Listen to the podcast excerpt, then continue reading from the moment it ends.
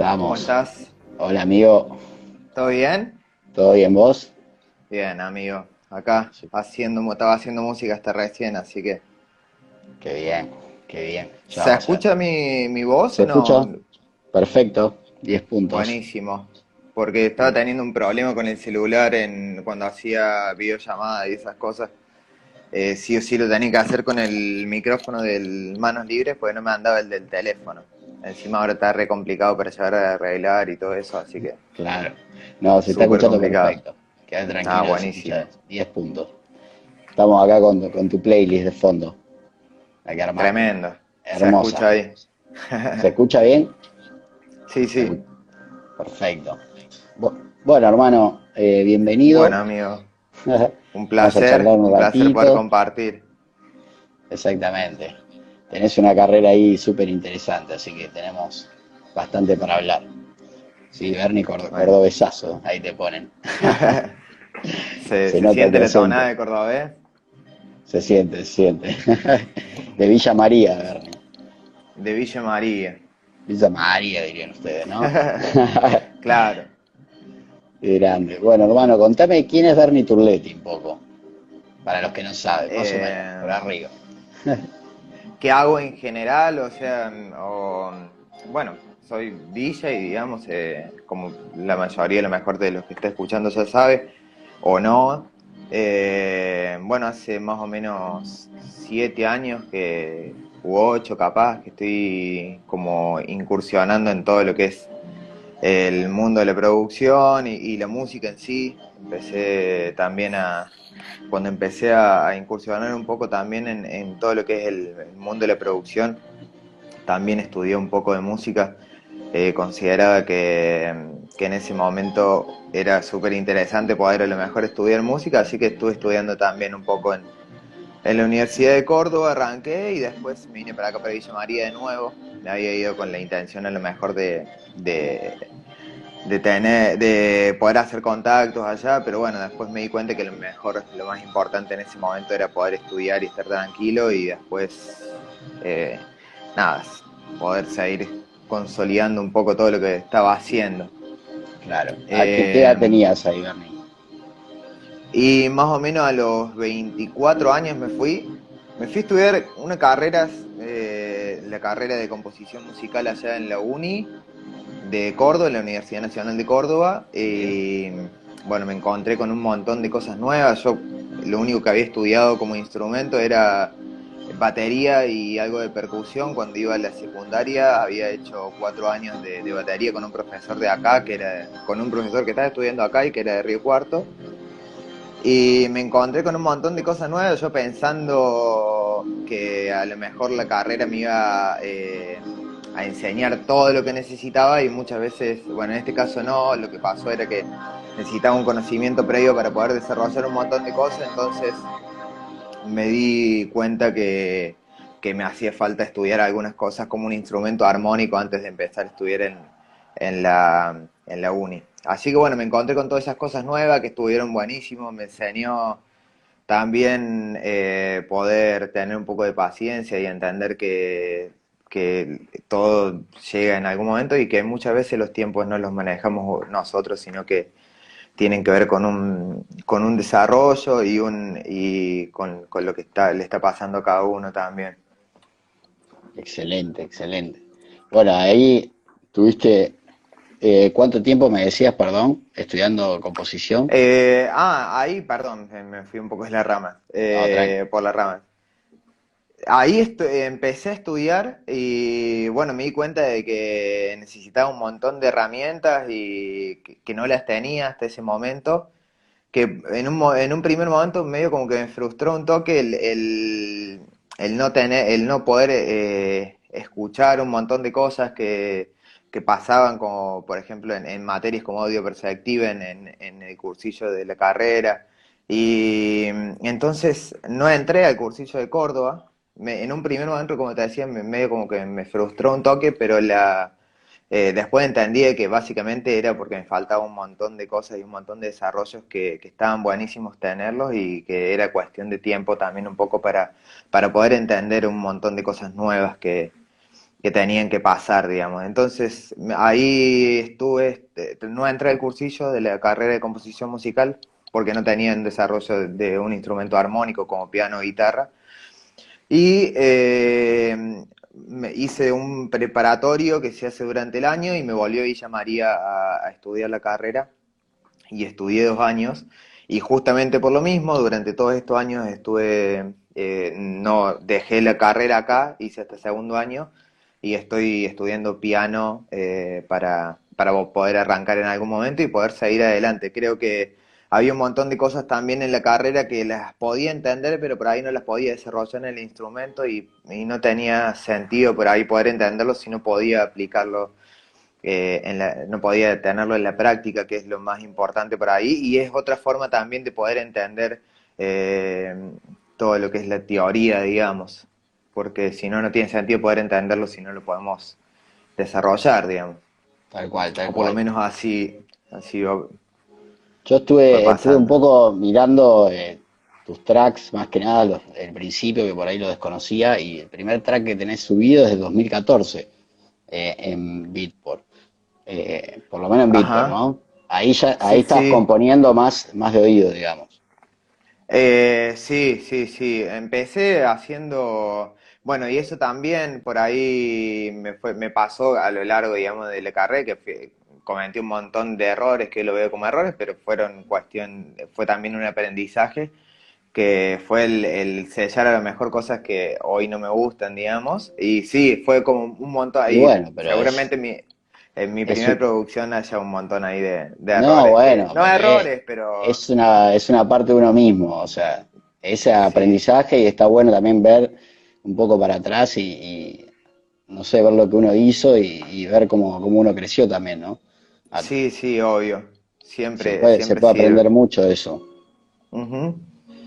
Veo, o sea, en la lista que, que mandás acá, eh, bastante ambient o música eh, muy compleja armónicamente y, no sé si, si, por ahí tu música del día de mañana va, a ir más por, este lado, o sea, ¿por qué elegiste estos temas? Me gustaría saber. Eh, esa es música que escucho normalmente o son compositores que me gustan y que, que escucho y y me genera mucho placer escucharlo y me gusta compartirlo. Por eso también creé hace poco una, una lista, una playlist ahí también en Spotify de, de, de, más o menos los, no son los mismos compositores ni los mismos temas, pero es más o menos el mismo estilo. Y es una música que me encanta y por ahí siento que, que el, compartiéndolo así le puede escuchar gente que a lo mejor nunca le ha prestado atención o o no le ha llegado y es una forma también de, poder compartirla ahí. Creo que la música electrónica por ahí eh, en sí no hay cosas complejas, digamos, armónicamente, sino que tiene que ver más con una estética sonora lo que puedes hacer, eh, lo que puede hacer la complejidad de la música electrónica, ¿no? Por ejemplo, la síntesis del sonido, pero a nivel armónico, digamos, y justamente porque eh, necesitas otro tipo de desarrollo a nivel armónico, sonaría muy raro si hay otro tipo de desarrollo armónico porque no estamos acostumbrados tampoco a escucharlo por ahí. Como por ejemplo la armonía del jazz, eh, es imposible aplicarla, creo yo, en la música electrónica porque sonaría muy raro y no es la estética sonora que se busca.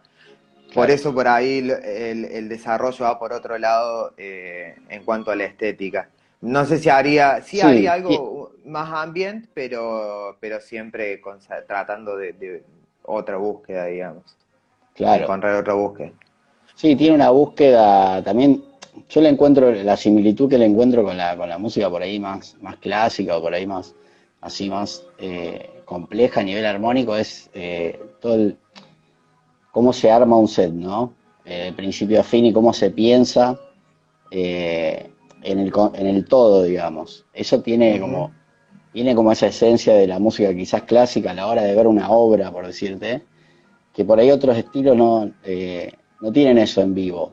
Eh, yo por ahí vengo de, otros estilos, de tocar otros estilos en, vivo, y como que lo que me, llamó mucho la atención de la música electrónica era eso, justamente, de cómo había que armar eh, de principio a fin un set, claro. cómo había que pensar la música en cuestión de dos horas quizás, o en cuestión de cuatro horas, eh, cuando vos... contar por ahí... Tocar en otro estilo... historia. Exactamente. Por ahí pensás más en, tracks, en, temas eh, separados eh, de dos minutos, de, no sé, de cuatro minutos, o lo que duren por ahí en otros estilos. Acá se piensa como más en, el todo, ¿no? Claro.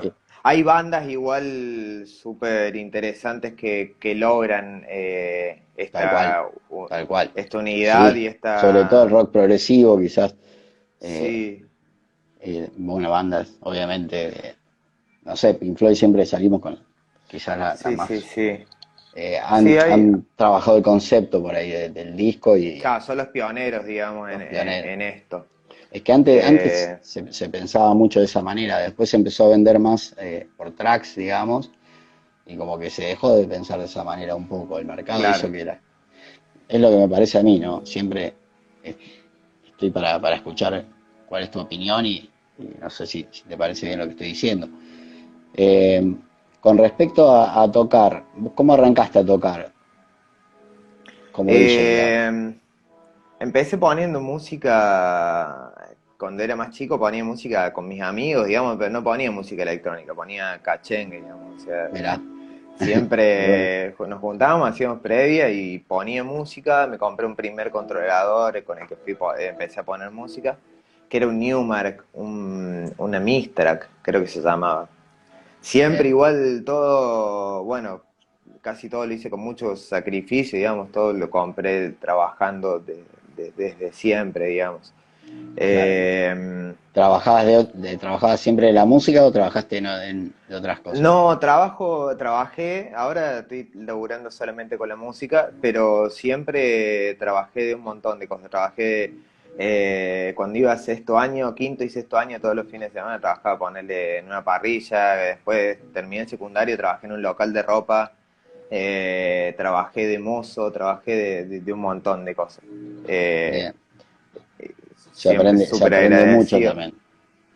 Obvio, obvio, se aprende eh, del, sacrificio, lo mejor que te cuesta empezar a, a, adquirir cosas o lo que te cuesta en sí, eh, vivir, digamos, en sí en cuanto a, a lo que a, lo material, por, por ejemplo. Tal cual, y, está bueno que está bueno que cueste un poco, ¿no? Eh, siempre tener el primer teclado, tener la primera bandeja, o, lo que sea, siempre está bueno que cueste un poco para poder crecer. Sí, obvio, obvio porque, nada, creo que tiene todo un valor y un aprendizaje que es lo, principal, digamos, de, eso. El aprendizaje y el proceso que, te lleva a poder adquirir ciertas, eh, ciertas cosas, digamos, tanto lo material como también el crecimiento personal de cada uno. Es todo un conjunto de cosas, yo creo también. Tal cual, tal cual. Y vos cuando, cuando te metiste en el Progressive, eh, que bueno, si fue, fue en 2014 tu primer track, eh, digamos, ¿cómo, ¿cómo fue meterse también en ese estilo y cómo decir, voy a, voy a producir esto? Porque también es un estilo complejo para producir y por ahí era mucho más chico. Eh, ¿Cómo fue esa decisión, digamos? Sí, en un principio no, no escuchabas Progressive, incluso no, bueno, mi primer fiesta, antes empecé a ir a fiestas, digamos, antes de empezar a, y cuando empecé a conocer la música electrónica a través de, los eventos y las fiestas en Córdoba. Y bueno, el primer DJ que escuché fue Guy J, pero no entendiendo de sobre estilos todavía, no entendía sobre la diferencia entre el techno, el taste house, el nunca fui, o sea, creo que nunca fui a escuchar un DJ Taste House, pero no porque por nada en particular, sino porque no se dio. Seguramente en ese momento hubiese ido. Y después ponele, me empezó gustando mucho, el, eh, me gustaba el techno, incluso he ido a ver a Matador, Jogo, un montón de DJs por ahí. Claro. Y después empecé a, descubrir un poco más y también escuchando a Guy J. Guy J fue creo que uno de los DJs que, DJ y productores que, que me dijeron, esto es lo que me gustaría hacer, digamos, en cuanto a... Sí, sí, sí, sí. Obvio que estoy súper lejos y eh, de, no, no, un maestro, pero en sí fue uno de mis, de mis grandes referentes. Hernán Cataño también, me parece sí, un excelente DJ. Incluso también, eh, bueno, yo cuando lo fui a ver a Hernán ya ya me gustaba el, género y, y, bueno, también me terminó ahí de, convencer muchísimo el, sonido que, que, logra, digamos, y lo que lo que generen en una fiesta, Hernán, también es, increíble. O sea, la, armonía, la gente, la, buena vibra que hay es, increíble. Es, o sea, es único ir a escucharlo también. Sí, sí, sí. El manejo que tiene también, ¿no? con la gente.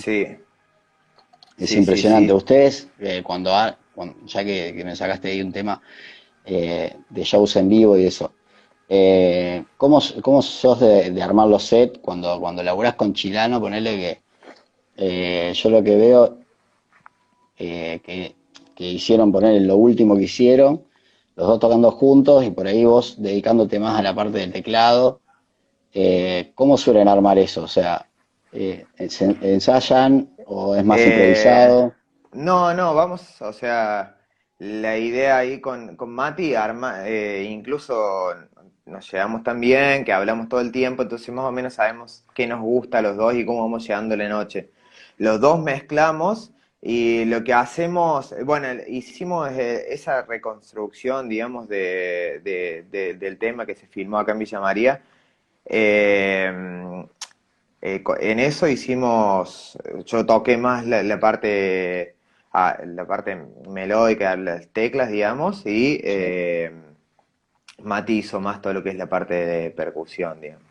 Claro, claro. Y también tocó, me puso algunos, o sea, tocaba algunos pads, e incluso iba ampliando, también iba eh, generando loops también arriba de eso.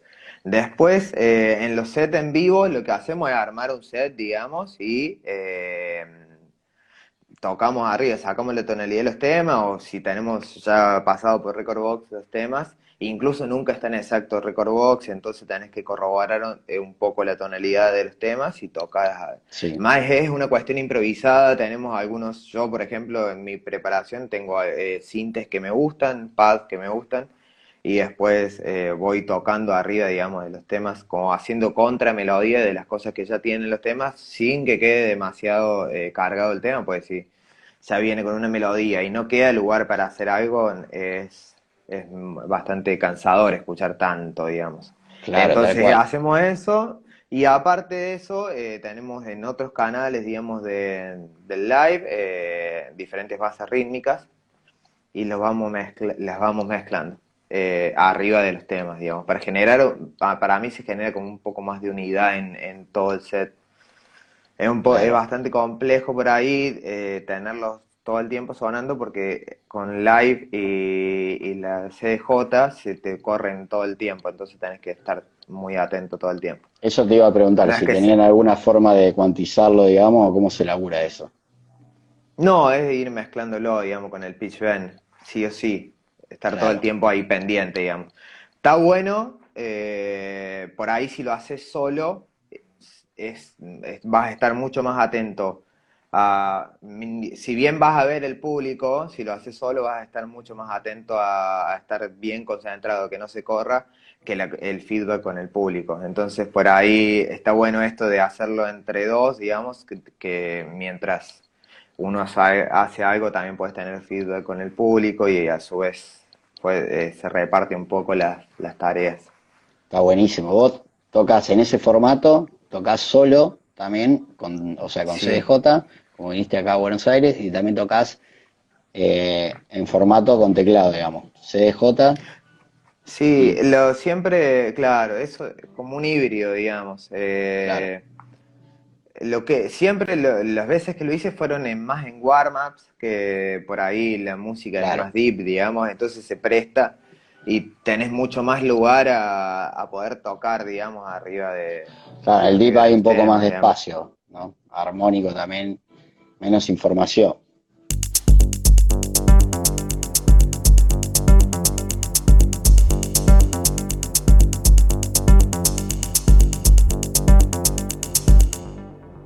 Ahí va, amigo. Ahí está. Perdón, andás a ver. ¿Que ¿Tenía algo sonando? Era algo de, cumbia, de qué estaba sonando. un tech house. Un tech, house, estaba sonando. bueno, no sé qué habrá eh, Estábamos hablando de con respecto a, los, a los formatos ahí, ah, te decía que con las teclas, por ahí lo que cuando, estaba, cuando lo hago solo, digamos, siempre lo hago más en, en warm-ups, que por ahí se presta un poco más a, poder tocar. Que incluso no, no llevo la compu, sino que uso el sonido de, las teclas, que tienen un Rhodes, digamos, entonces toco con eso, eh, llevo las teclas, todo con Rhodes, salida, Perfecto. y sonido de piano. Pero sí, es eso, no, bueno. no otra cosa, digamos. ¿Y cómo, cómo venías con las fechas? ¿Venías tocando bien? ¿Tenías eh, fechas programadas? Y teníamos, sí, con Mati teníamos cerrado en, en Buenos Aires, Alta Gracia, y no me acuerdo qué otra fecha teníamos cerrada. Y algunas que estaban ahí, eh, que estábamos en, en, tratativas de, cerrar, pero nada, fue justo cuando se empezó a, a, dar todo lo de la pandemia, que tuvimos que quedarnos ya un poco más en casa. Claro. Eh, ¿Venías, ¿Venías tocando seguido antes de la pandemia?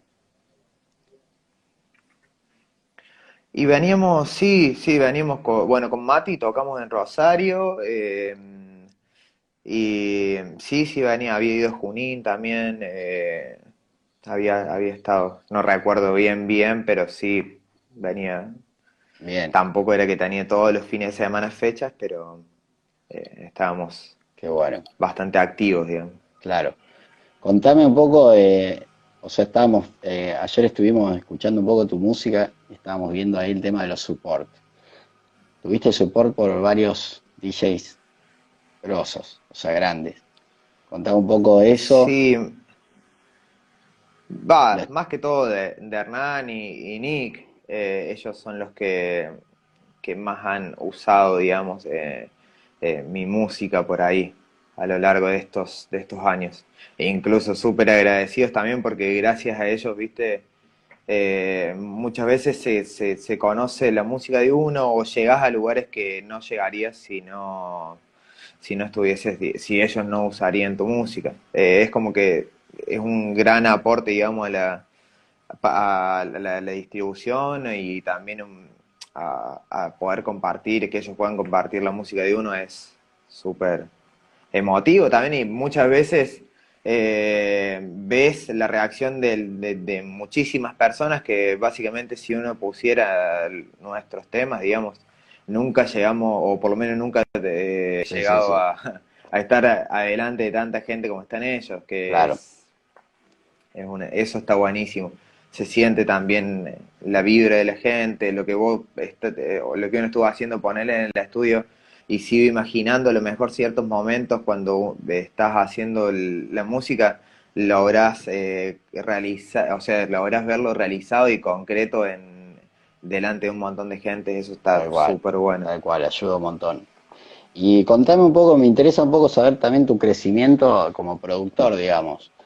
Eh, ¿Cómo vos mezclás y masterizás también o sos de mandar por ahí el mastering al sello? O sea, ¿cómo te manejas generalmente? Eh, mezclo y le hago un pequeño, o sea, no considero que sea un mastering lo que haga yo porque hay gente que estudia muchos años para, para hacer un, buen más, o sea, para dedicarse a eso.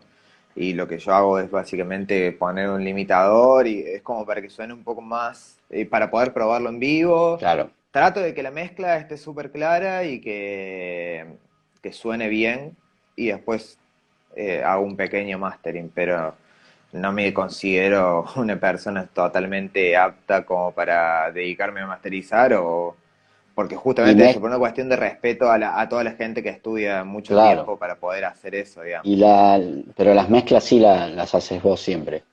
Las mezclas las hago yo siempre. Me gusta que suenen como me gusta, digamos, y si quiero que el... ¿Cómo trabajas generalmente? ¿Cómo, ¿Cómo te gusta trabajar? las mezclas?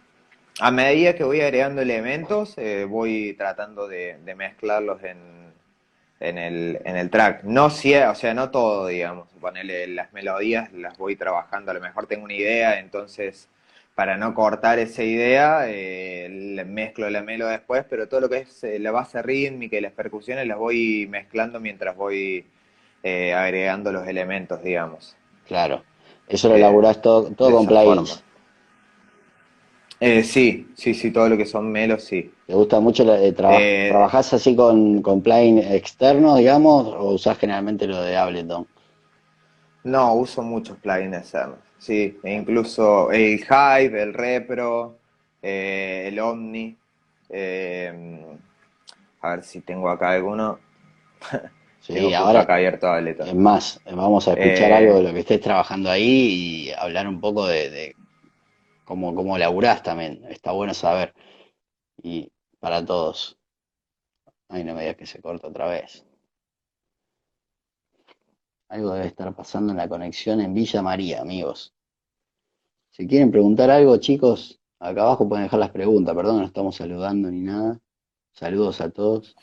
Amigo. Ahí, volviste, ahí volviste. Ahí se había cortado, sí. Sí. Eh, ¿Tenés algo ahí para escuchar de lo que hayas estado laburando? Tengo, eh, justo acá tenía un, estoy, esto estuve haciendo hoy. Eh,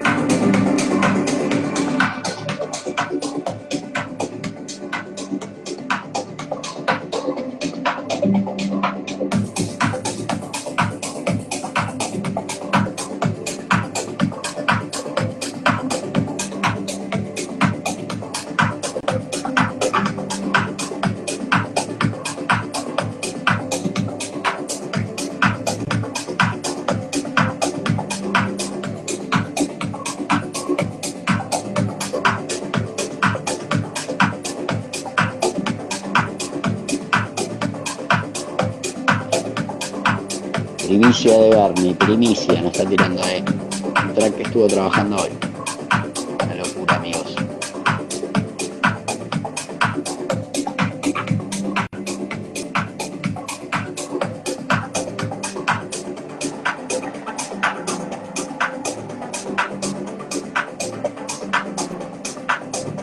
Muy gay dicen acá.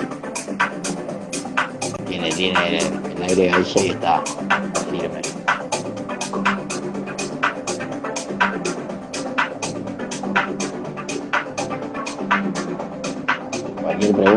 hacer a Bernie están invitados. Escriben acá abajo y se la hacemos. No hay problema.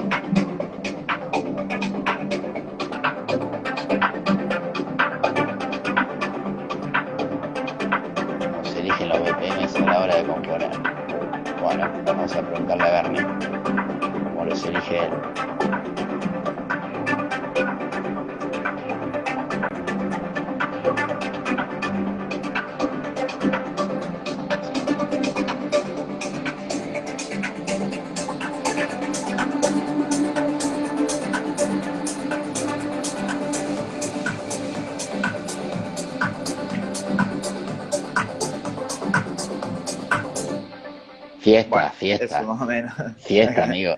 Es una fiesta. Está ahí. Acá, acá decían muy. Eh, eh, muy decían como que había una influencia de IJ. Preguntaron, hicieron. Se escucha. Hicieron una pregunta. No sé cómo se habrá escuchado, pero. No, se escuchó, se escuchó bien, se, sintió, que es lo importante. Acá preguntaron, ¿cómo, se eligen los BPMs a la a la hora de componer? una pregunta que tiran. Y yo creo de acuerdo al, tema que estés haciendo, digamos, al track. Por ahí, si te vas a hacer algo... Depende en, eh, en qué momento de la noche te imagines a lo mejor que, que querés que suene tu, tu track. Me parece que es... Tal cual.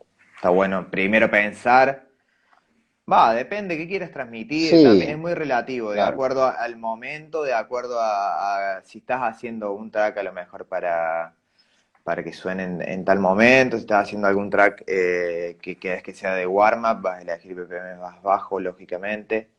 Em, no porque sea deep o progressive, va, tiene que estar en en, algún, en, algún BPM en particular, si no viste que el DIP también va variando mucho, por ejemplo, el, el hay DIP a 122, 123. Sí, y más arriba también, hay de todo. Sí. La verdad. Acá eh, preguntan, ¿algún tip para elaborar el line base? La línea de bajo. Y también depende como quieras yo, como lo veo yo. ¿Cómo yo lo voy laburando con diferentes, eh, creo diferentes sonidos de bajo, elijo diferentes sonidos de bajo que me gusten. Depende también el track. Y voy eh, generando como una pregunta y una respuesta todo el tiempo entre cada uno de los elementos que forman el line bass, digamos, la línea de Claro. bajos. Eh, Yo, puedo tener hacer el que bajo tenga una sonoridad con diferentes líneas, digamos. A veces con dos o tres bajos generás un bajo. Sí, a veces más también. A veces más, mirá. Voy repartiendo, digamos, en, en los tiempos. Por lo general lo hago en semicorcheas, no lo hago tan... eh, depende, si quiero que tenga más intensidad, lo, lo hago en semicorchea, entonces eh, uso todos los lugares, digamos, de la semicorchea y uso en, varias capas, generando siempre, tratando de generar una pregunta y una respuesta entre cada una de las líneas, digamos. Claro, claro, claro, claro. ¿Y usas eh, loops de bajos o sos más de hacer todo con, con así más MIDI? No, eh, todo MIDI hago, sí, sí, sí. Bien. Todo MIDI, incluso los movimientos, todo también. Si quiero que haga una quinta, una séptima. ¿Y tenés algún, algún plugin en Después, particular que te que uses siempre? Decís, este, el bajo de, no sé, de tal, me, me encanta, lo quiero usar.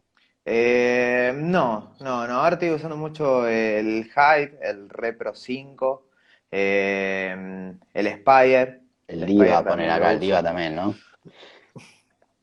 El Diva no lo uso, No lo no lo usas. tengo. Mirá, Nunca lo instalé, pero está tremendo. pero Sí, en el, muy en el bueno. Progressive se usa mucho el Diva.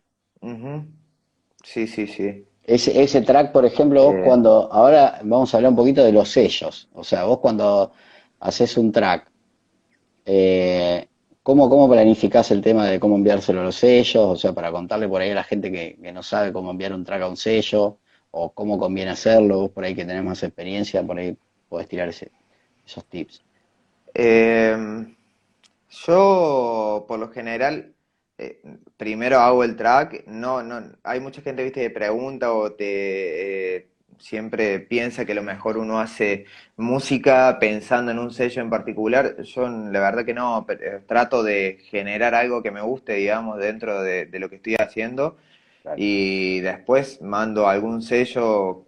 Nunca me pongo a fijar mu- mucho en si es el sonido del sello o no, capaz que tampoco me contestan, no es, sí, sí, no es que me contestan sí o sí, pero eh, y bueno, por ahí también en los sellos en los que estuve, por, eh, tengo comunicación con el dueño del sello muchas veces, entonces Claro, últimamente está siendo así, digamos, o sea, con, por ejemplo, ahora tengo un lanzamiento en el sello de Antrim, sí. eh, lo conozco a entonces estuvimos hablando y dijimos que, que queríamos hacer algo ahí en el sello y, le mandé algo que tenía, así directamente, pero Claro. si mando algún sello, Ahí va a eh, salir un track, va a salir un EP, eh, o cómo, cómo va a salir eso, por ejemplo. Eh, ¿vos generalmente mandás un track solo, o sos de mandar por ahí dos, un EP entero, o sea, o cuatro temas, o tres, no sé.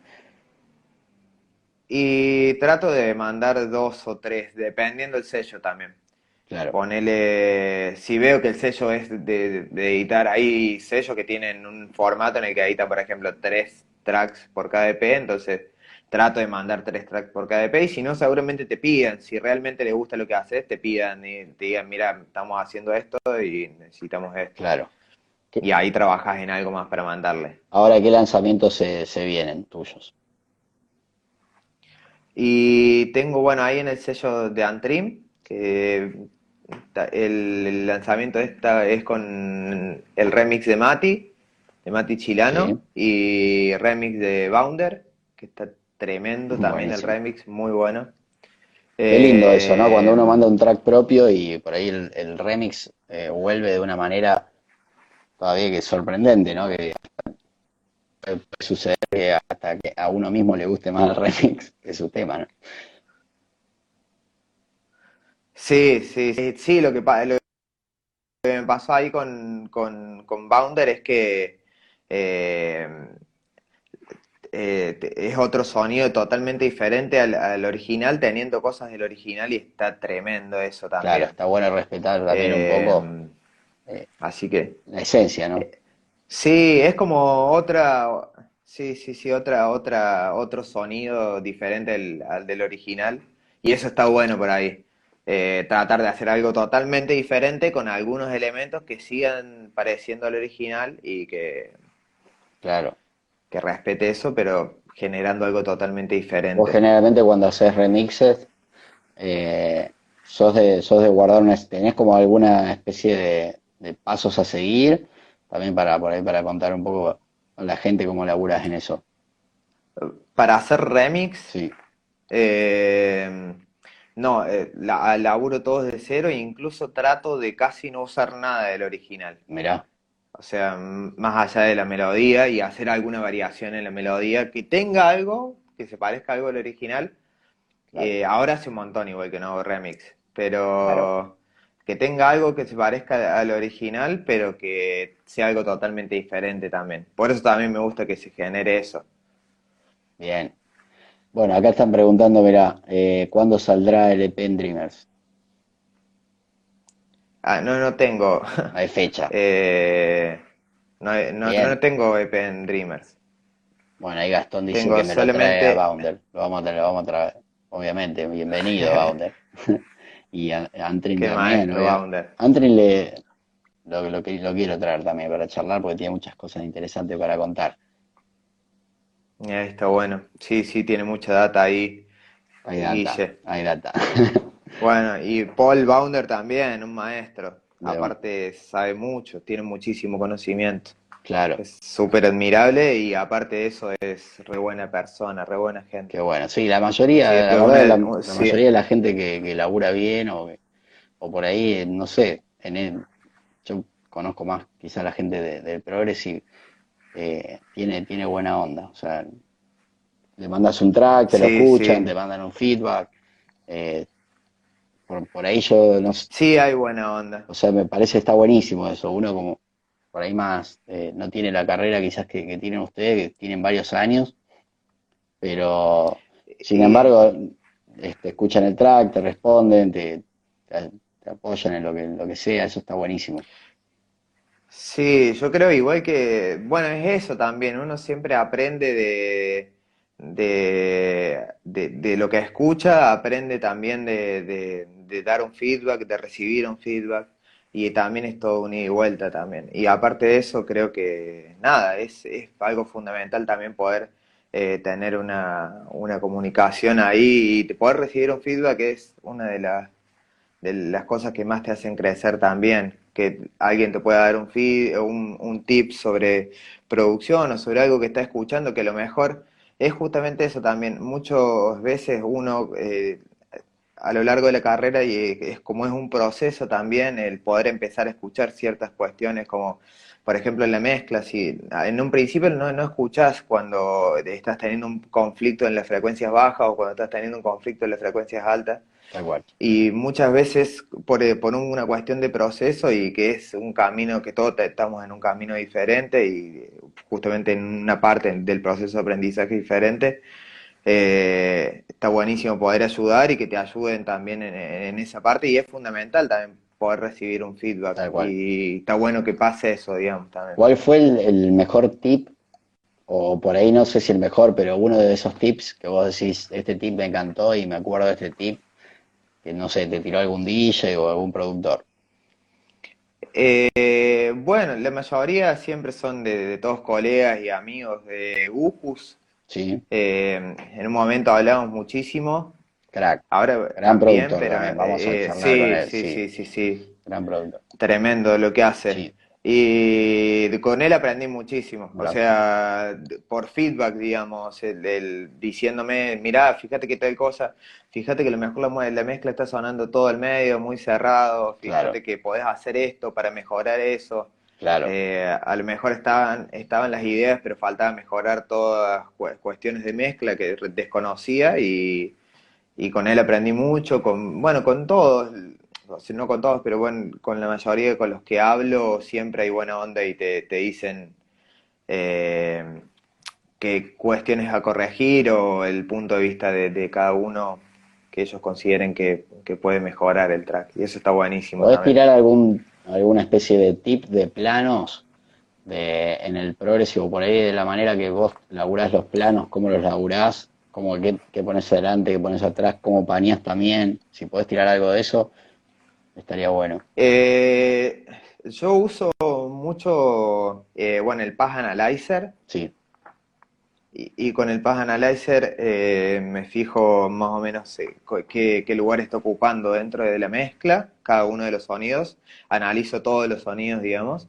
Y después voy escuchando mucho. en cuanto al paneo, por ejemplo, cuando veo que algo no se escucha y que, necesita despegarse un poco más de la mezcla, me fijo probando los costados, digamos. Trato de que la melodía principal, por ejemplo, si eh, esté al medio, las percus estén más al frente, digamos, las percusiones, pero porque a mí me gusta que suene así. Eso es como una decisión estética también claro. que vas tomando a la hora de, producir, digamos. Eh, Después todo lo que es melodía principal trato de que esté en el medio, lo que es acompañamientos y, y al frente, en el medio del frente, lo que es acompañamiento, eh, trato de que esté un poco más atrás y puede estar al medio también, si no se genera ningún conflicto, digamos, considero que pueden convivir los dos, lo dejo al medio. Y así voy formando, pero es como muy particular, no es que tengo algo, eh, y capaz que no, no está bien lo que estoy diciendo, no, no, considero que de que tenga la, verdad. Nadie, nadie tiene la verdad absoluta de, también en este, en este rubro, ¿no? Y sí, vas probando a prueba y un poco de error también en, eso. Tal cual. Bien, eh, estábamos con los sellos y nos fuimos, pero a Marte, hermoso. Hermosa charla, Bernie, gracias. Gracias por estar acá. Y no sé si. No, por favor. Voy a agradecer varias veces. Un placer. Siempre. Contame eh, un poco de, bueno, estábamos hablando de tus próximos lanzamientos. Eh, ah. Estabas con el, sello de Antrim y tenés, me Ah, sí, uno, tengo un lanzamiento programado en el, en el sello de Nick, en Hope. Bien. Es un, eh, un EP que hice con Green Age, un, un DJ que es de, un productor que es de la India. Bien. Tiene dos temas con Green Age y un original mío, ese lanzamiento. Buenísimo. Y después tengo muchísima, van, tengo mucha música terminada, pero muy poca he mandado los sellos, digamos. Bien. Todavía, pero porque me he enfocado a lo mejor más en, ponerme a hacer música, la voy probando también, eh, dentro de, de cuando en mis fechas la he ido probando y después los, la, iban modificando también, eso también está buenísimo, poder probarla, la música en vivo, ver el, feedback de la gente y ver, decís, ah, mira, me, acá le falta esto, volvés al estudio, corregís eso y después poder probarlo de vuelta. Eso está buenísimo. Eh, está buenísimo. A lo mejor generar otro eh, tipo de... El otro día lo escuchaba Mariano Mellino, justamente decía que ahora le va a faltar un poco eso, eh, eso de, ir a probarlo, ¿no? Que él se, se, basa, se basa mucho en eso. Está bueno. Y está buenísimo, sí. Ver la reacción de la gente por ahí eh, está, es súper importante. Y aparte, podés ver a lo mejor si te quedó muy larga la bajada o si le falta información a lo mejor de la bajada. Sí, eh, también es, en un punto también es un poco relativo, ¿no? Porque a la vez, eh, si vos, depende de dónde pones tu track, pero bueno, uno quizás dice, bueno, mi track yo siento que es para este momento de la noche. Entonces lo prueba en ese momento. También el momento en, cual probarlo y todo, ¿no? Para... Sí, obvio, por ahí sí, si crees que hiciste algo un poco más emotivo y consideras que puede ir al final, lo probás ahí y ahí realmente ves si, si realmente funciona para ese momento de la noche y más allá de eso ves si, si está sonando bien todo, si hay algo que está generando algún conflicto también en el sonido del lugar donde estás tocando. Tal cual. O sea, básicamente lo vas a notar vos solamente, pero... ¿Sos de tirar muchos tracks eh, tuyos obvio que no. en vivo? Eh, sí, sí, sí, trato... Ah, bueno. Trato de usar bastante. Incluso casi todos los últimos lanzamientos, pues está buenísimo, antes no lo hacía. Claro. Antes no lo hacía, porque no me consideraba que no estaba tan bueno lo que estaba haciendo y seguramente a lo mejor no haya estado tan bueno. Eh, y no me animaba a ponerlo. tirarte para abajo que tus producciones son una bomba, hermano. son una bomba. bueno, gracias, hermano. Eh, Entonces, no, después lo empecé a probar y está buenísimo, está bueno porque tenés ahí un feedback, eh, está tremendo. Sí, también la, energía de la gente. Claro, lo que siente uno, ¿no? Es totalmente distinto, es otra cosa. Está buenísimo. Y mm, estabas diciendo también que laburaste con Green Edge. ¿Cómo, ¿Cómo fue ese laburo? También está bueno contar un poco de eso, eh, cómo se labura por ahí cuando se labura en colaboración con alguien de afuera. Y mm, yo, bueno, he laburado bastante, incluso, bueno, con Green Eyes tengo ese lanzamiento. Después con Forerunners hicimos algo nuevo que me re gustó, estuvo buenísimo y no sé, todavía no lo mandamos a ningún sello, por ejemplo, también. Eh, con lo que tienen ellos dos que trabajan con FL, que es otro software eh, que es para que otro software de producción. Eh, y entonces lo elaboramos de una trato de no mandarlo tantas veces, digamos, de que solamente haya tres ida y vuelta, que lo termine uno. O sea, que la idea esté, la idea melódica, el desarrollo del track esté, pero no generar tantos, tantos idas y vueltas con el track porque te termina cansando por ahí. O a mí me pasa eso. Entonces, nada, con ellos, eh, eh poner con Forerunners, él me mandó un, pedazo de, un loop de tres minutos, ponele, eh, de una idea que tenía y me lo pasó, y a ese lo terminé. Y con otros había pasado que se lo mandé de vuelta, terminó él alguna parte de la mezcla. Claro. Y siempre vamos consultando ahí. O por ejemplo, él tiene un cinte, entonces tengo una melo que hice, se lo, le paso el MIDI, lo paso por el cinte, me manda el audio. Suena gigante. Está buenísimo. Empieza a sonar gigante todo, ¿viste? cambia mucho. Sí, sí, sí, Yo no tengo sintes acá, entonces como que por ahí se nota muchísimo. Con el, ponele con el track que hicimos con los chicos, con los Arfac, sí. ellos tienen un Prophet. Ah, qué lindo. Entonces pasaron la melo que habíamos hecho, le pasaron por el cinte y queda increíble, o sea, se notan, se nota mucho. Yo no había, nunca me había puesto a ver tanto la diferencia. Sí, sí, hay mucha diferencia. Pero es increíble cómo suena. Claro. Y, y ahí por ahí lo que está bueno poder hacer o empezar a investigar un poco es que tratar de que los BST que usás empiecen a sonar un poco más a un sinte. Es súper complicado y súper complejo, no creo que, que sea tan fácil pero que no suene tanto a BST y que suene más a Sinte, analógico, el BST se puede hacer, queda buenísimo. O tratar de elaborar más en fino cada una de las melodías, o sonidos, o leads que hagas. Sí, sí, sí, sí, O bien pad. Tal cual. Acá preguntás cómo, eh, cómo sos de...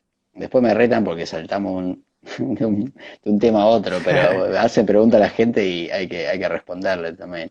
Está bueno que, escriban y todo. Hay dos preguntas, una de producción de Mati que dice, ¿cómo laburan la mezcla en, en estudio para saber si va a agarpar el low end en vivo?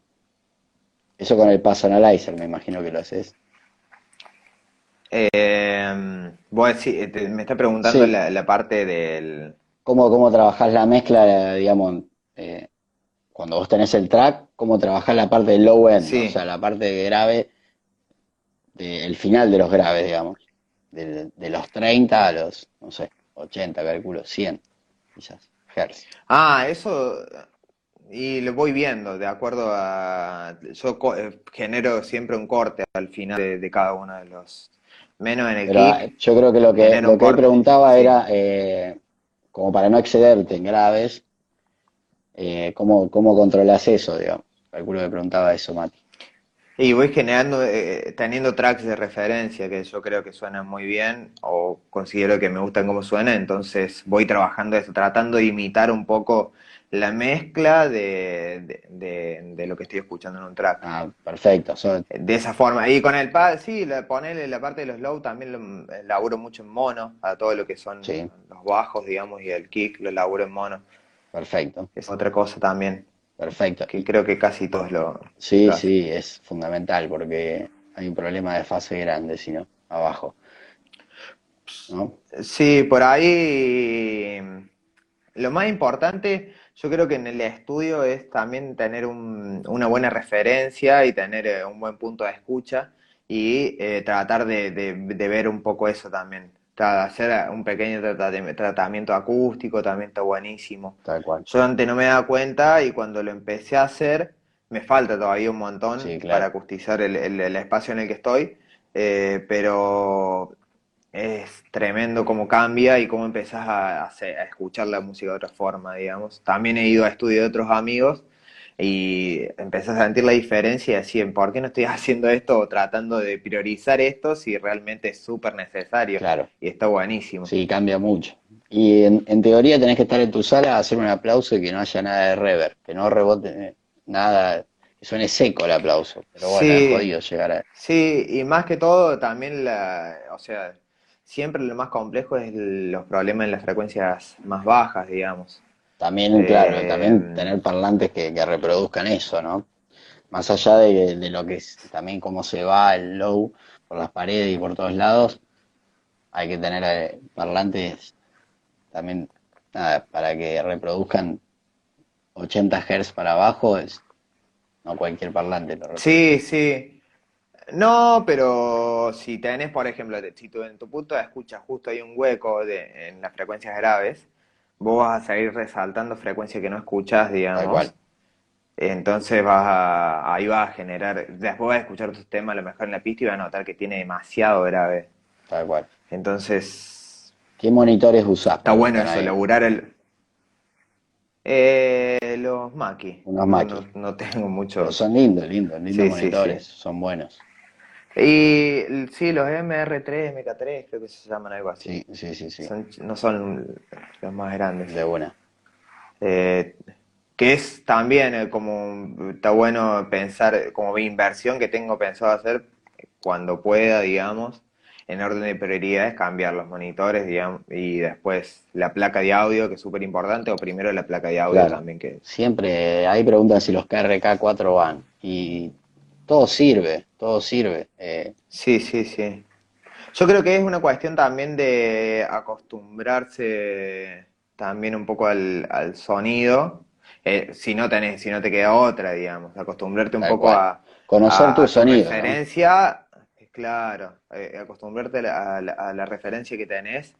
Obvio que va a influir de acuerdo a, a cada a los equipos que tengas, cómo va a, a generar tu, cómo ser tu mezcla y todo, pero, o no, está bueno también eso, sentarse a escuchar muchísima música, yo creo que es súper importante estar escuchando, pero empezar a escuchar de una forma mucho más atenta, o sea, de estar súper pendiente de, qué está pasando en las frecuencias graves, qué está pasando en las frecuencias más agudas, cómo, por ejemplo, trabajó la, la Melo, cómo elaboró la mezcla de la Melo, cuál fue la decisión estética que tuvo a la hora de, por ejemplo, si paneó un, un, arpegio a la derecha o a la izquierda, qué es lo que trató de generar ahí.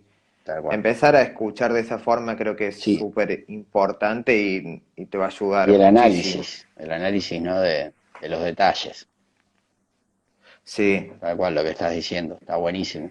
Otra pregunta que están haciendo acá es, ¿qué pensás sobre el crecimiento de la cultura de la música electrónica en estos últimos años?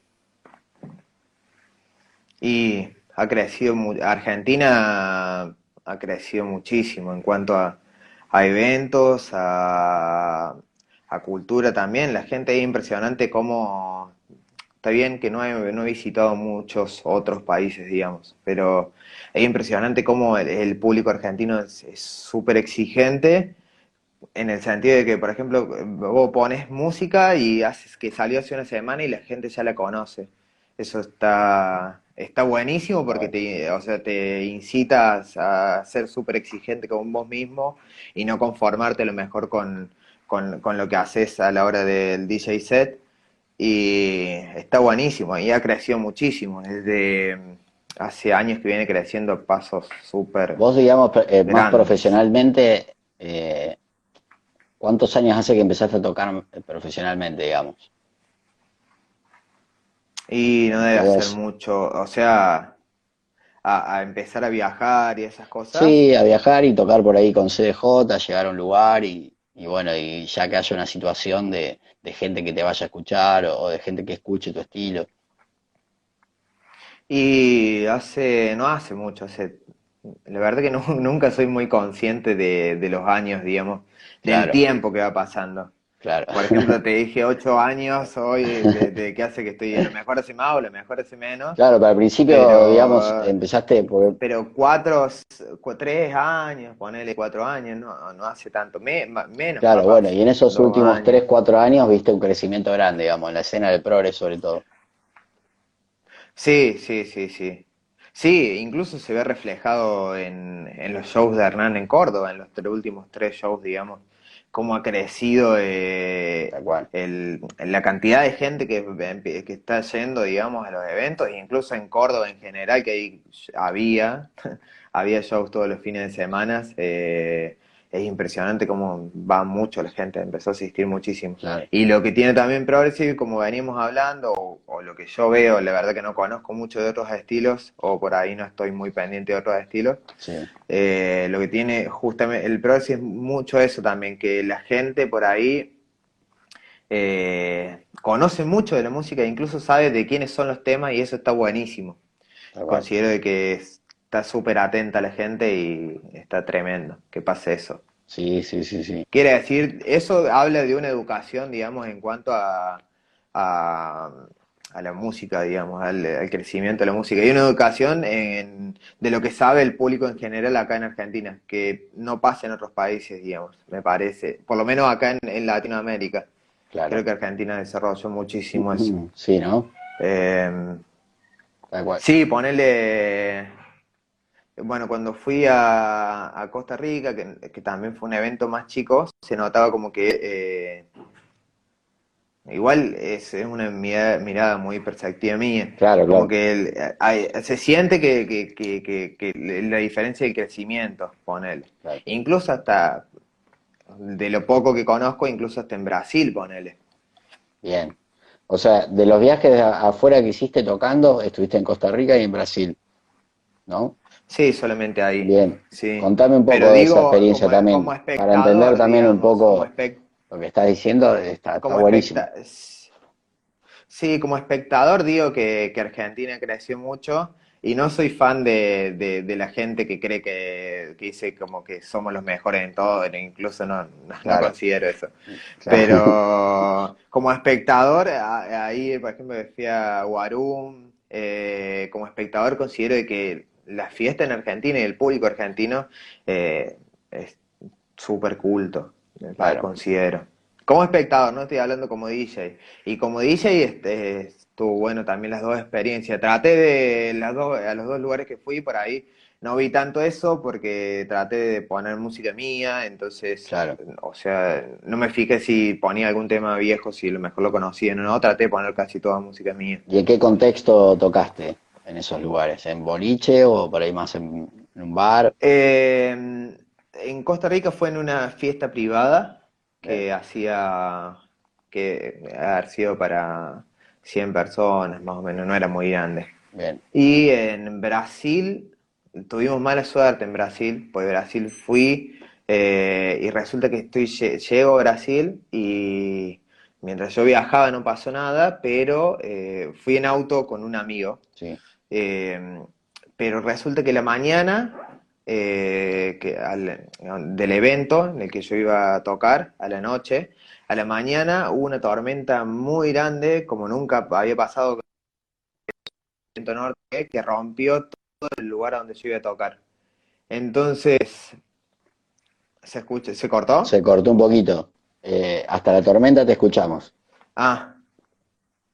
Ah, sí, sí, el lugar de donde yo iba a tocar se, se, se, se- se rompieron todo el, el techo que había. Yo iba a tocar en un evento que se hacía previo a, a Saya en Guarum, digamos. Mirá, No tenía nada que ver con Saya en Guarum, claro, claro. pero o sea, sí, yo justo, bueno, con los chicos de Climbby Music, Sí, eh, bueno, habíamos hablado y me dijeron que les faltaba todavía cerrar el DJ internacional para, para el verano y bueno, se dio justo la casualidad que un amigo los conoce porque va todos los años a Brasil y me fui en auto con mi amigo claro.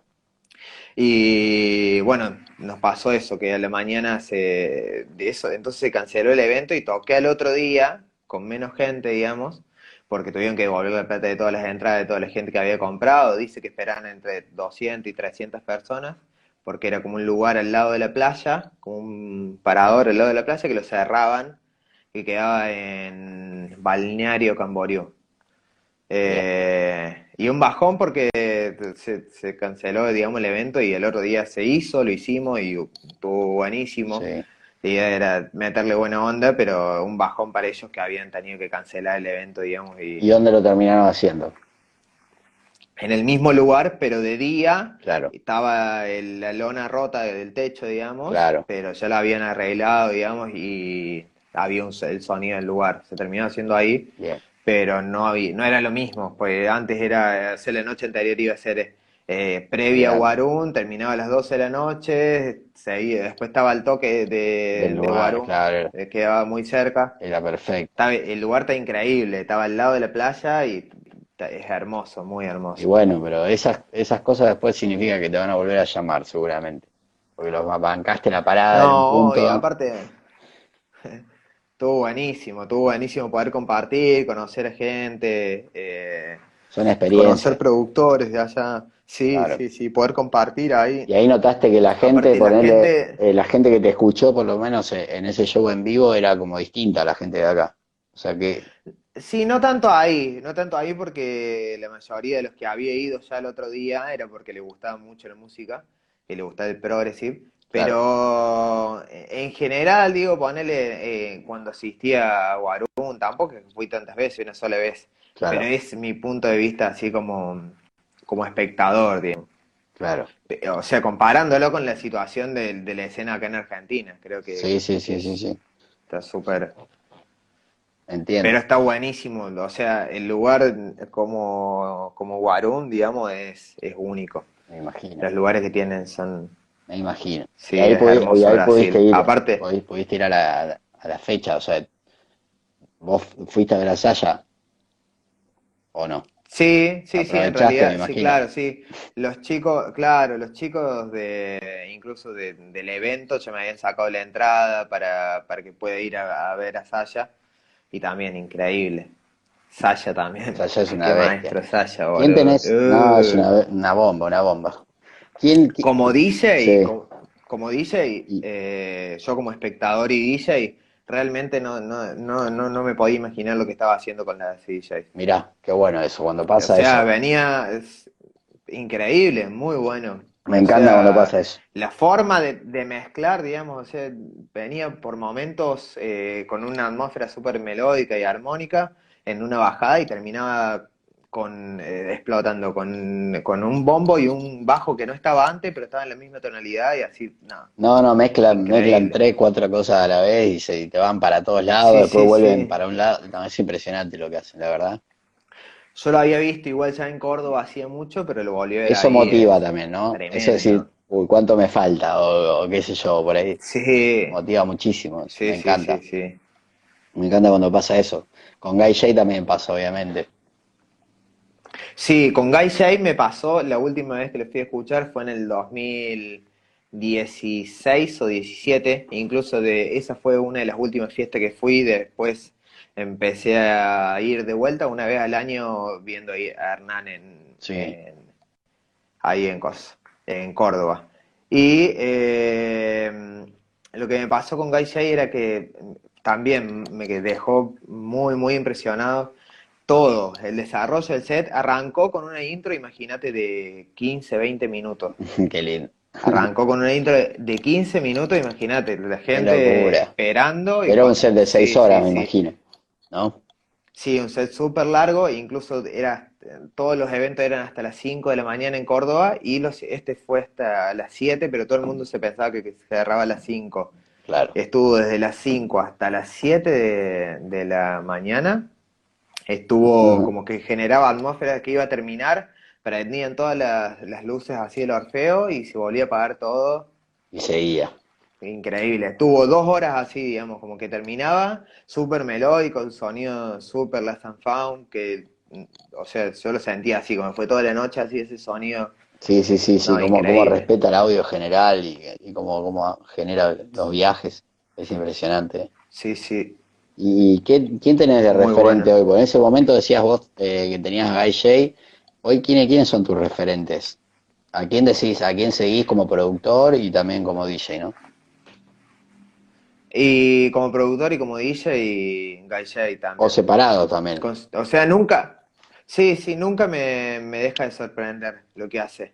Tal cual. O sea, no, nunca me deja de sorprender. o sea, un productor como productor considero que es súper interesante todo lo que hace, más allá de que uses, a lo mejor las, las escalas las usa más o menos las mismas o, no, pero eh, la forma de, hacer los arpegios, digamos, es súper interesante, la forma de desarrollar, digamos, una bajada.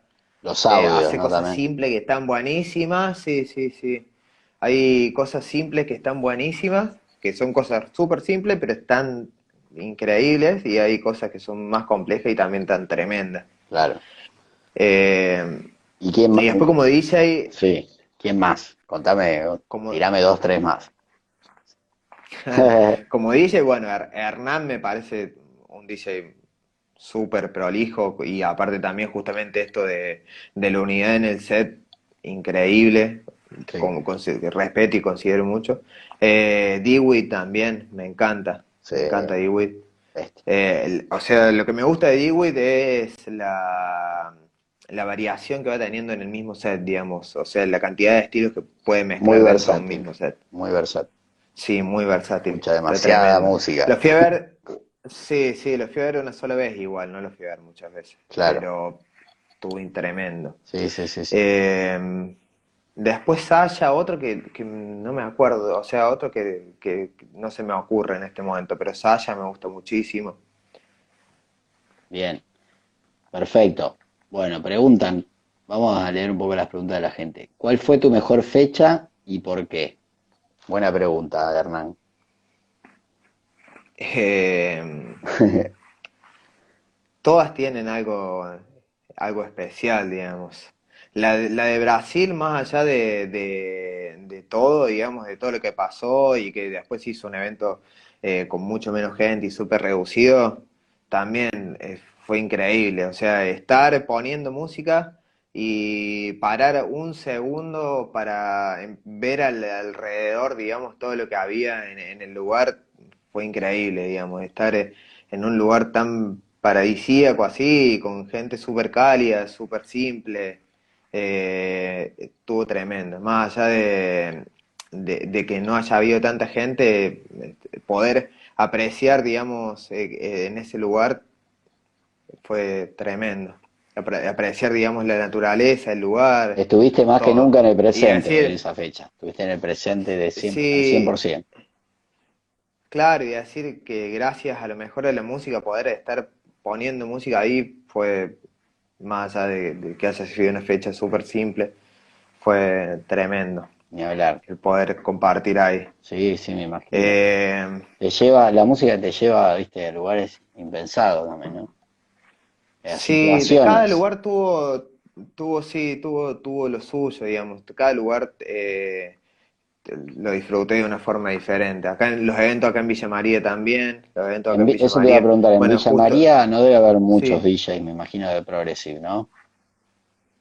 Eh, sí, sí, incluso hay, hay bastante. ¿Y, toca, y solés eh, tocar ahí cada tanto?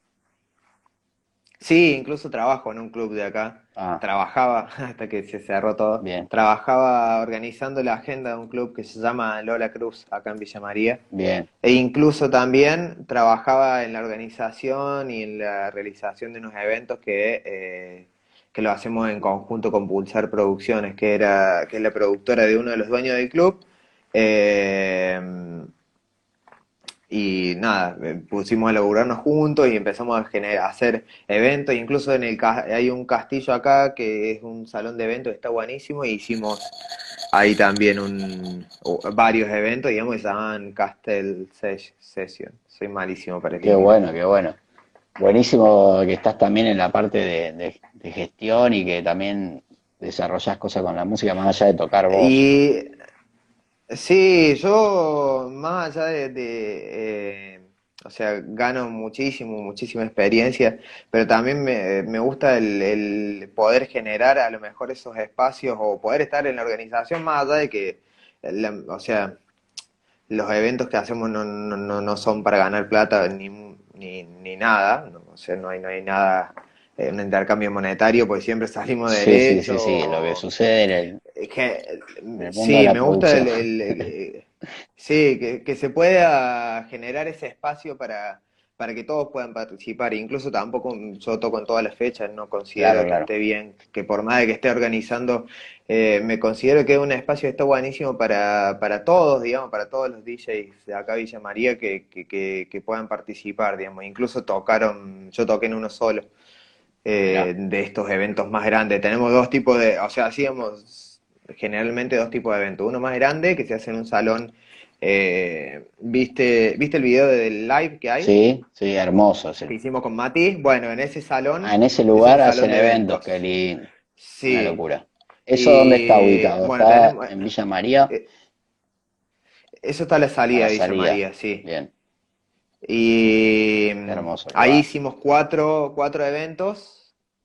Eh, ¿Cuatro? Sí, no, tres. Hicimos a Mariano Mellino, ah, eh, vino Marcelo Basami y vino Kevin también. Lindo nivel. Y siempre fuimos, sí, sí fuimos eh, distribuyendo la decisión de, la armada de los lineups, era, la, la tenía yo. Claro. Y nada, tocó una vez cada uno de, los chicos de acá. Yo toqué en el, primero junto con, con After, Afterborn, que, es que está viviendo acá en Villa María también. Y después en el segundo tocó Santiago Gorri, que también es un chico que, que, produce hace muchísimos años. Ahora dejó de producir porque está haciendo, otro, se está dedicando a estudiar ahí en la uni, incluso toca en la Sinfónica acá en Villa María, toca el piano.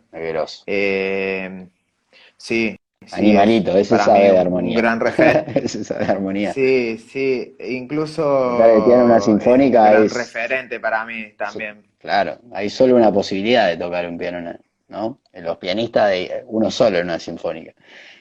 Generalmente. Y sí, y sí, sí, porque aparte te toman, o sea, te evalúan muchísimo antes de, poder. se rinde, digamos, un concurso. Hay que saber y muchísimo. Hay mucha gente. Sí, sí, sí, sí. Mm. Incluso el Santi toca ahí, toca en, en la orquesta estable, no, en la Big Band de acá Villa María, o sea, en, ah, toca todos los estilos. banda de jazz. Progressive jazz sí, y, pero también la, música clásica. Lo que pasa es que la, la carrera de no, la sinfónica acá no hace tanto Ah, no hace clásicos, hace algún repertorio, pero hace todos arreglos, por ejemplo, de los Beatles, ah, eh, hace sí, está tremendo. La música popular, digamos. Incluso Claro, porque la carrera tiene orientación a la música popular, digamos. ¿no? Nosotros lo que analizamos cuando, en la carrera básicamente es mucho jazz, folclore. Claro. Eh, y ahí hay mucha información. No música clásica. Para aprender, claro. Y sí, lo, eh. ya quedaron pocos lugares que, que enseñan así más clásico, ¿no? Está bueno que... Eh, sí, eh, no, igual es de acuerdo a la, a la a la orientación que tenga la, universidad, ¿viste? Porque ponele en Córdoba capital es con orientación a música clásica. Pero sí se está eh, siendo un poco más flexible la carrera y creo que, están relacionándolo con la música popular. Bien. Pero mm, está buenísimo estudiar cualquiera de, las dos orientaciones, te da muchísimas herramientas. Obvio, olvídate. Bueno, acá pregunta Nacho, eh, eh, Visilia, Ignacio Visilia, tocó acá, te hizo el warm-up cuando, cuando te trajimos a tocar acá. Ajá. Sí, también de Hypnotic. Saludos ahí para Nacho. Mando saludo y pregunta, ¿cómo desarrolla el arrangement de un track? ¿Las automatizaciones las maneja desde controladores o es más de dibujar? ¿Suele utilizar las teclas para crear ritmos con la, con la sección de percus o loops? Ah, pregunto todo. Hermoso. Saludos ahí a Nacho.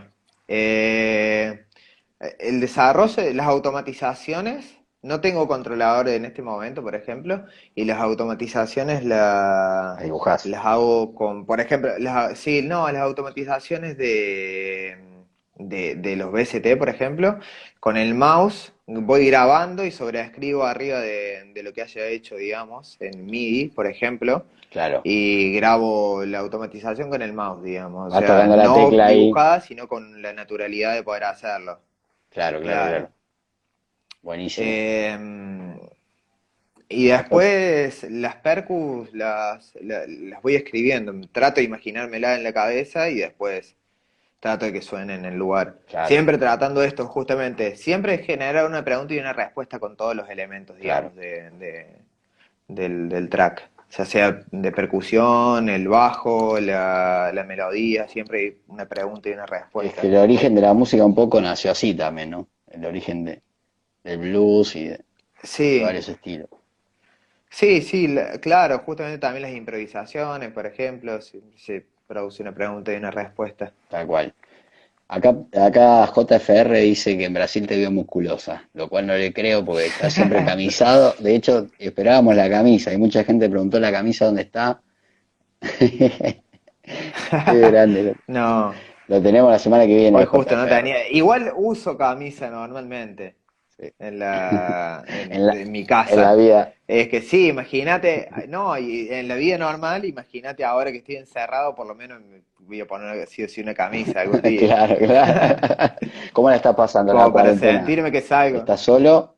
Bien, bien. No, vivo con mi hermana. Ah, vivo con mi hermana, nos llevamos súper bien y aparte de eso, también, nada, no creo que está bueno, estuvo bueno, o por lo menos está bueno hasta ahora la cuarentena. Buenísimo. Estoy aprendiendo muchísimo, creo que debería esto dejarnos una enseñanza y un aprendizaje. Tal cual. Ojalá que ¿Qué enseñanza te está, te está dando hasta el momento la cuarentena? Me gustaría saber. Eh, no leía casi nada, o sea, muy pocas veces terminó un libro de leerlo. Sí. Y empecé a leer ahora en la cuarentena y empecé a leer cosas súper interesantes, que me gustaron un libro que me había recomendado Kevin Dicerna.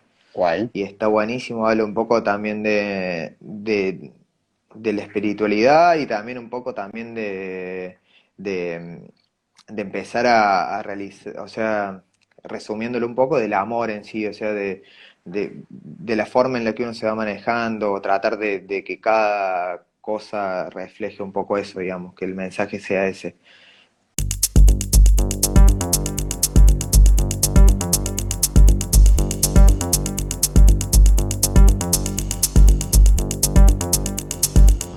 Estaba diciendo algo súper interesante y, lo vas a volver a, decir desde el principio, pero primero vas a contarnos cómo se llama el libro que estás leyendo. Eh, se llama, eh, ya lo terminé, bueno, me había recomendado ahí justo Kevin, se llama Ami, el niño de las estrellas. Es un libro que tiene como un, o sea, es una, es más un cuento, digamos, pero está súper interesante y dice cosas súper simples por ahí, pero... Principito, ¿será? Algo así, sí, sí, sí.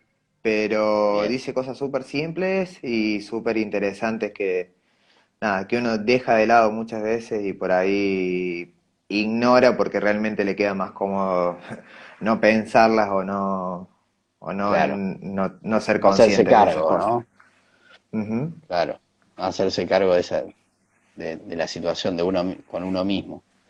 Sí, bueno, eso, eh, digo, el, que justo estamos hablando ahí de la cuarentena, por ahí eh, las cosas que, me están dejando a mí como enseñanza y bueno, esto también de que realmente eh, empezar a, conectarme más con otras cosas, a, valorar muchísimas, muchísimas eh, cosas que antes sí las valoraba, pero a lo mejor le estaba, no le estaba dando el lugar que realmente merecen, digamos, como las relaciones entre la familia que ahora no podemos ver, por ejemplo, el valorar el, un abrazo de, nuestros padres o de nuestros hermanos. Eh, creo eso y aparte de eso, el, valorar muchísimo eh, y ser consciente que realmente podemos parar un poco para que el mundo respire, digamos. Creo que eso es súper importante. Eh, y estaría bueno de que no sea una pandemia la que, la que realmente tenga que, que, que originales para que pase esto. Tal cual, tal cual. Eh, Pero acá estaba preguntando de nuevo el, nombre del libro, si lo puedes decir otra vez.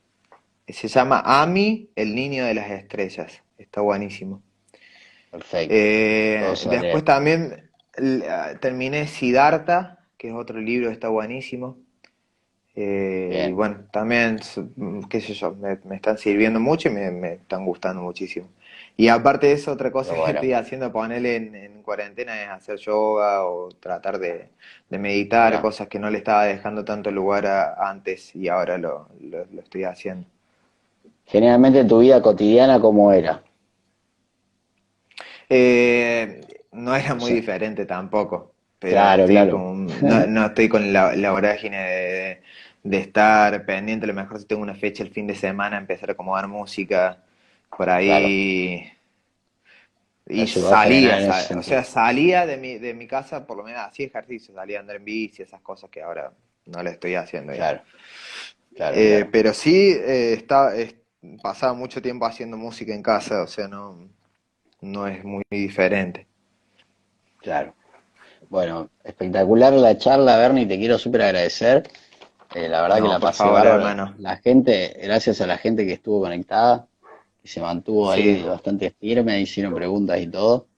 Buena Tremendo, onda y hermano. qué grande. Espero que la hayas pasado bien. Sí, lo súper bien, hermano. Súper bien, sí. Está bueno poder compartir ahí, aparte, nada, o sea, contestar algunas cosas sobre lo que uno puede ayudar, está buenísimo. Tal cual, tal cual. Es esto básicamente para hablar con colegas, pasar un buen rato, acompañar a la gente en la cuarentena de alguna manera, con, con algo útil eh, y tratar de Sí, aportar, obvio. ¿no? Aparte, entretenido también como para, qué sé yo, com- compartir y tener un feedback ahí con la gente, está buenísimo. Va con todo el mundo. Buen- buenísimo, hermano. Te voy a, te voy a pedir que, que dejes, que nos dejes un mensaje a todos, lo que, lo que quieras decir. Te dejo ahí un ratito y para con la gente.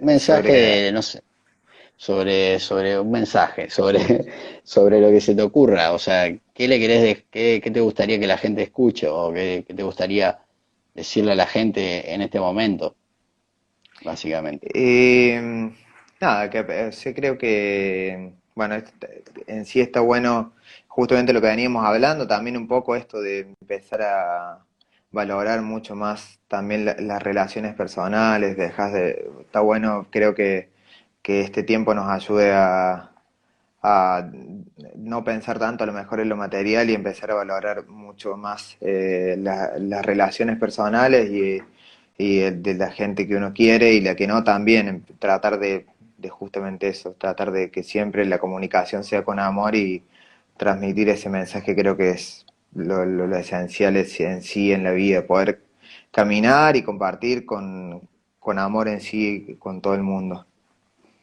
Y con lo que uno hace también, ¿no? También ahí, eso, ahí. que no, que, que, que la gente crea también en lo, en lo que le gusta y en lo que, en lo que hacen para, para poder también llegar a hacer que, que lo que hagan les sea no- tanto disfrute, que no sea un, un trabajo, sino que también les, les genere mucho placer y que, que puedan trabajar de lo que realmente aman también, está buenísimo. Tal cual. Eh, que le lle- eh, sería honestidad para con uno mismo y, y para con los demás, ¿no? Eh, o sea, Claro, amigo. hermoso mensaje, hermoso mensaje y nada, te quiero agradecer, quiero agradecer a toda la gente que estuvo conectada. Las- el Bueno, jueves lo tenemos a, a Emi Galván, no sé si lo conoces. Eh, Sí, maestro. Qué hablazo, Así que va. Sí, sí, sí, va a estar charlando, vamos a, a charlar un rato. Gracias a, a la gente por increíble charla, gracias. Bueno, lo bueno que, Bueno. que se pueda aportar eh, en lo que sea, ¿no? Así Buenísimo, bueno, sí. Gracias a todos por los que estuvieron conectados y estuvieron escuchando ahí y preguntando también. bueno, hermano, eh, que, que tengas ahí un- una hermosa cuarentena. Nos vemos cuando Gracias, todo esto pase. Espero verte en persona y, darte un abrazo y agradecimiento. No, dale. hermano. Muchas gracias a vos. Te mando un abrazo grande. Abrazo grande. Chao, chao. Chao, hermano.